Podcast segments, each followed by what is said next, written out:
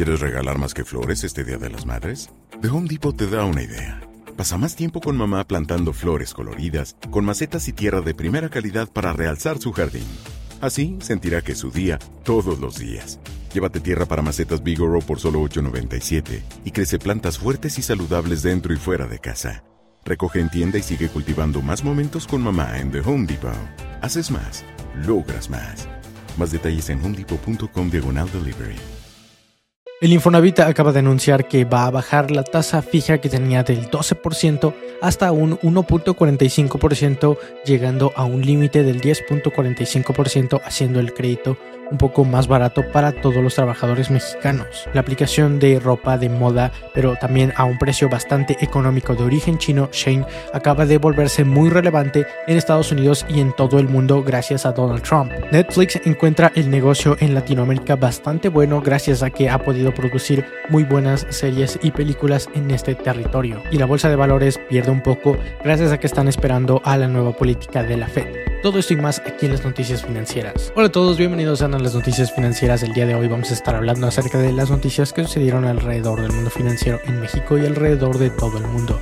Hay algunos temas como el Infonavit que son bastante importantes, así que no quiero esperarte nada de eso, así que ya vamos con el video. El Instituto del Fondo Nacional de la Vivienda para los Trabajadores, es decir, el Infonavit, acaba de anunciar un nuevo crédito en pesos, como le conoce a este producto, que va prácticamente a traer dos nuevos beneficios a todos los trabajadores y a todos sus clientes. El primero es que van a bajar las tasas de interés y el segundo van a ofrecer nuevos plazos pasando de los 30 años en que podrías financiar una casa hasta los 15 y 20. Otro de los nuevos cambios es que a partir de ahora te van a ofrecer el precio en costo anual total, es decir, el CAT, porque únicamente te estaban dando las tasas de interés, pero no sabías realmente cuánto estabas pagando al final del año. Otro de los cambios que plantea el nuevo crédito del Infonavit es que van a ampliar el monto que te pueden prestar, pasándolo de 1.800.000 pesos actuales a 2.2 millones pesos actuales, lo cual es bastante lógico considerando que la inflación ha estado bastante alta y también que el precio de la vivienda se ha incrementado en los últimos años gracias a la apreciación y también a la inflación. Pero aquí en la imagen voy a poner otros cambios que el Infonavit también está trayendo a sus nuevos clientes. En general todo esto se me hace bastante bien ya que una tasa del 10% es extremadamente alta, en especial si estamos hablando de trabajadores que apenas y tienen el sueldo mínimo. Y sumando a que ahora se harán pagos fijos y que cada año no se van a ir incrementando cada vez más los pagos, esto todavía se pone mejor. Lo que se desconoce es que aquellas personas que ya tienen un crédito con el Infonavit no se sabe si van a poder cambiar del antiguo a este nuevo esquema, ya que de esta manera podrían bajar el monto de los pagos al tener una tasa de interés bastante más baja o incluso mantenerlos igual pero tener un plazo menor. De esta manera terminarían de pagar sus casas muchísimo más antes. Y bueno, con este cambio esperemos que se facilite el crédito a todas aquellas personas que pues simplemente no tenían acceso o que era bastante caro ese crédito para ellos considerando que ganaban muy poco. Pero aquí en México el INEGI acaba de dar los datos de recuperación de empleos en el mes de mayo, el cual y desde enero ha estado incrementando por quinto mes consecutivo, ya que mayo es el mes número 5 en cuanto a orden desde que iniciamos el año. Pero recordemos que la mayoría de estos empleos son empleos que se están retomando de la pandemia desde que se cerraron y que la mayoría no son nuevos empleos como nos gustaría, sino que simplemente se están retomando aquellos que se perdieron. En fin, en el mes de mayo se recuperaron prácticamente y casi 39.000 empleos. Y los sectores que más recuperaron empleos fueron el de la construcción, con casi también un 15%, la industria de la transformación un 5.2% y los transportes y comunicaciones un 3.9%. Aún falta un largo camino para que México pueda retomar todos aquellos empleos que se perdieron durante la pandemia, aunque algunos analistas bancarios y de ciertas instituciones financieras indican que para final de año se podrían recuperar todos estos empleos y esperemos que suceda de esa manera. También tenemos noticias de un paquete de obras de infraestructura que ya se venía planeando desde hace varios meses. Hablamos en general del tercer paquete de tres paquetes que se estaban planeando. Y el presidente recientemente dijo que ya se viene o que ya prontamente vamos a ver este nuevo paquete de infraestructura. Sin embargo, otros insiders o personas que se encuentran en el medio indican que probablemente para julio cuando el nuevo secretario de Hacienda y Crédito Público tome posesión del cargo,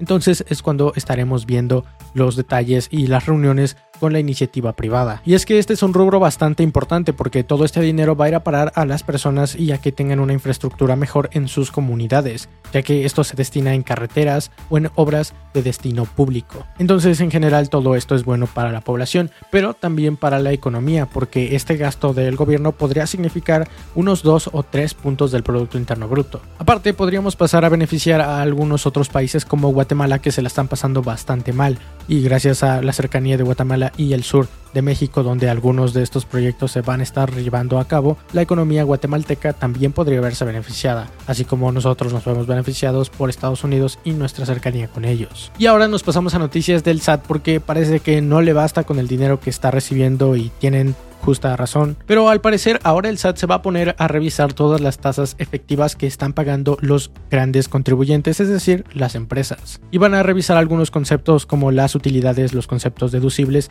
y las tasas efectivas. Es decir, van a ver realmente cuánto es lo que están ganando, van a ver qué compras o qué conceptos se están poniendo como deducibles para después poder determinar cuál es la tasa real que están pagando de ISR. Y es que en esta tabla podemos mostrar algunos sectores y cuánto es que realmente están pagando en ISR, considerando que las empresas deben pagar un 30%. Y aunque no van a reformar la ley ni van a hacer absolutamente nada de eso, van a empezar a cuestionarse seguramente algunos conceptos deducibles para que de esta manera digan como que esto no entra deducible, págame la diferencia de esto que no contó. Entonces todavía van a ser un poco más meticulosos en cuanto a la revisión de todo lo que se está declarando por estos grandes contribuyentes. Pero ahora nos vamos a la siguiente sección que son los mercados financieros y empezamos con los datos de los retail sales o las ventas minoristas, que es algo así como la ANTAT de México, pero en Estados Unidos, ya que recordemos la ANTAT conforma varias tiendas departamentales, pero también aquellas de comercio indispensable como los supermercados. Y en Estados Unidos en este mes de mayo estas ventas se han visto afectadas en un 0.7% con un decremento por supuesto. Asimismo los precios de los productores han incrementado en un 6.6% de un récord de 12 meses. Mientras que los mercados internacionales han estado un tanto tranquilos debido a que inició el día de hoy martes una política de la Fed que durará dos días. El stock 600 de Europa terminó prácticamente sin ningún cambio, mientras que el Topic 100 de Japón alcanzó un 0.8% de ganancias gracias a que las acciones de Toyota se vieron bastante beneficiadas. El petróleo continúa en los 71 dólares y el bono de Estados Unidos cerró en el 1.49%. El dólar se apreció con respecto al peso después de la política de la Fed, haciendo que el dólar llegara a los 20,9 centavos y valorándose un 0.66% con respecto al peso. El índice de precios y cotizaciones también cerró a la baja terminando en rojo el día, bajando un punto 24% y perdiendo 121 puntos, para ya terminar el día en 50.908 puntos, mientras que el bono a 10 años, pero esta vez mexicano, bajó de precio y sus tasas incrementaron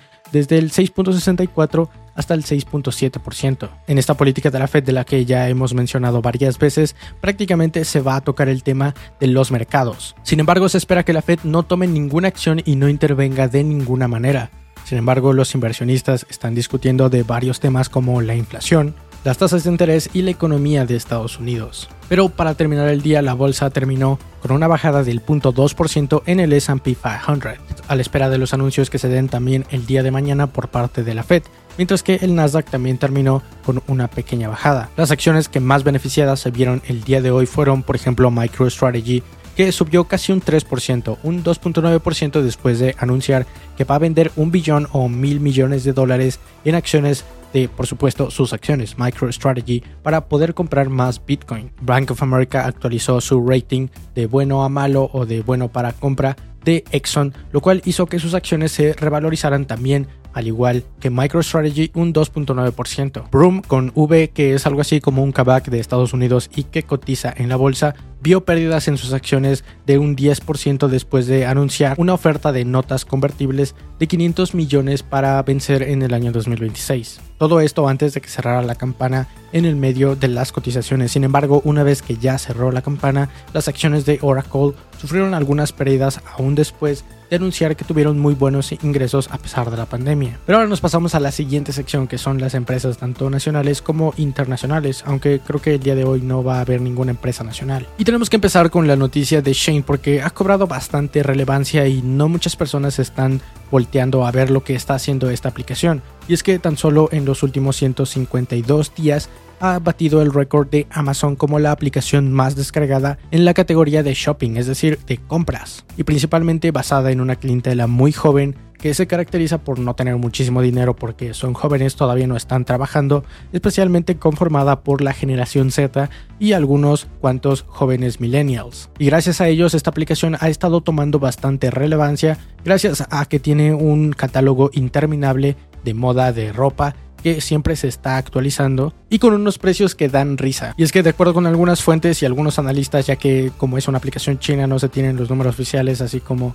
las empresas de Estados Unidos o las empresas públicas, pero algunos rumoran que esta aplicación podría ya haberse convertido en el sitio número uno de ropa online. Y todo esto es provocado gracias a Donald Trump y a su guerra con China de comercio. Pero al parecer la razón de su éxito y del por qué han podido mantener esos precios tan bajos es que están enviando todos sus productos a particulares, cosas que no pueden hacer otras tiendas como por ejemplo que es una tienda de ropa que también importa sus productos a Estados Unidos o a México. Sin embargo, esto los está importando para otras empresas filiales que se encuentran en el país de destino. Sin embargo, y cuando eres una empresa que está exportando a los clientes particulares no tienes o puede haber la manera de que evites estos aranceles. Y pasamos a la siguiente empresa, que esta es una de automóviles de lujo, Porsche o Porsche, no sé cómo se pronuncia exactamente, pero esta empresa acaba de traer su primer modelo de automóvil eléctrico aquí a México. Hablamos del Taycan 2020 que ahora se va a empezar a comercializar en el territorio nacional.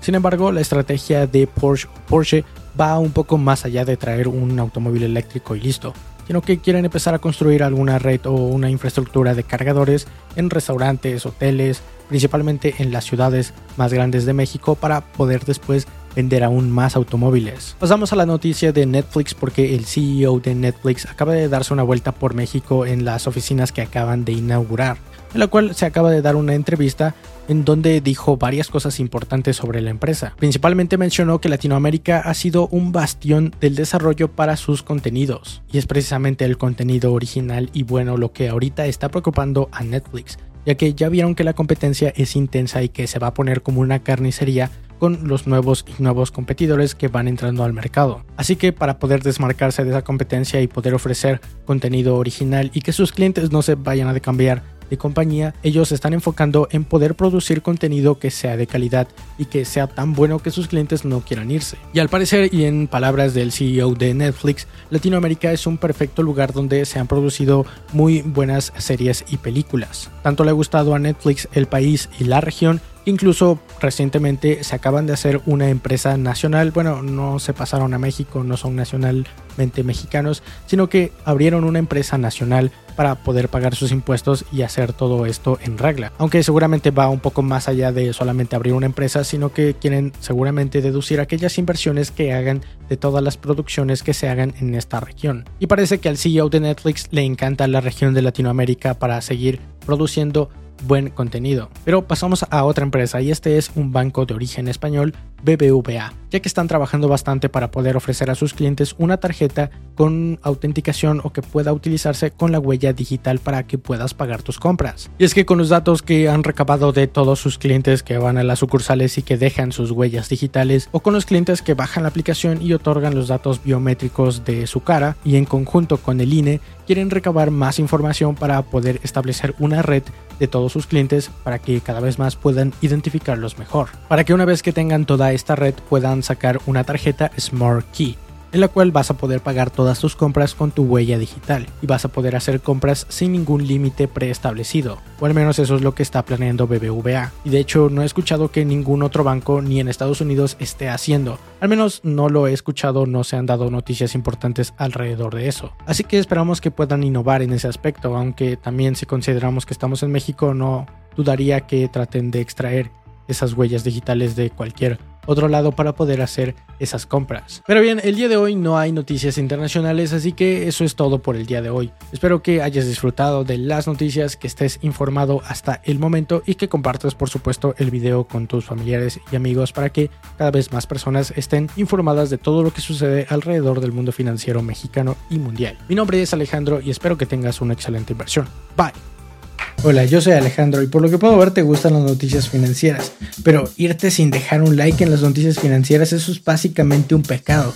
Así que adelante y soluciona eso. Simplemente deja un like en este video. ¿Quieres regalar más que flores este Día de las Madres? The Home Depot te da una idea. Pasa más tiempo con mamá plantando flores coloridas, con macetas y tierra de primera calidad para realzar su jardín. Así sentirá que es su día todos los días. Llévate tierra para macetas Bigoro por solo $8.97 y crece plantas fuertes y saludables dentro y fuera de casa. Recoge en tienda y sigue cultivando más momentos con mamá en The Home Depot. Haces más, logras más. Más detalles en homedepot.com diagonal delivery.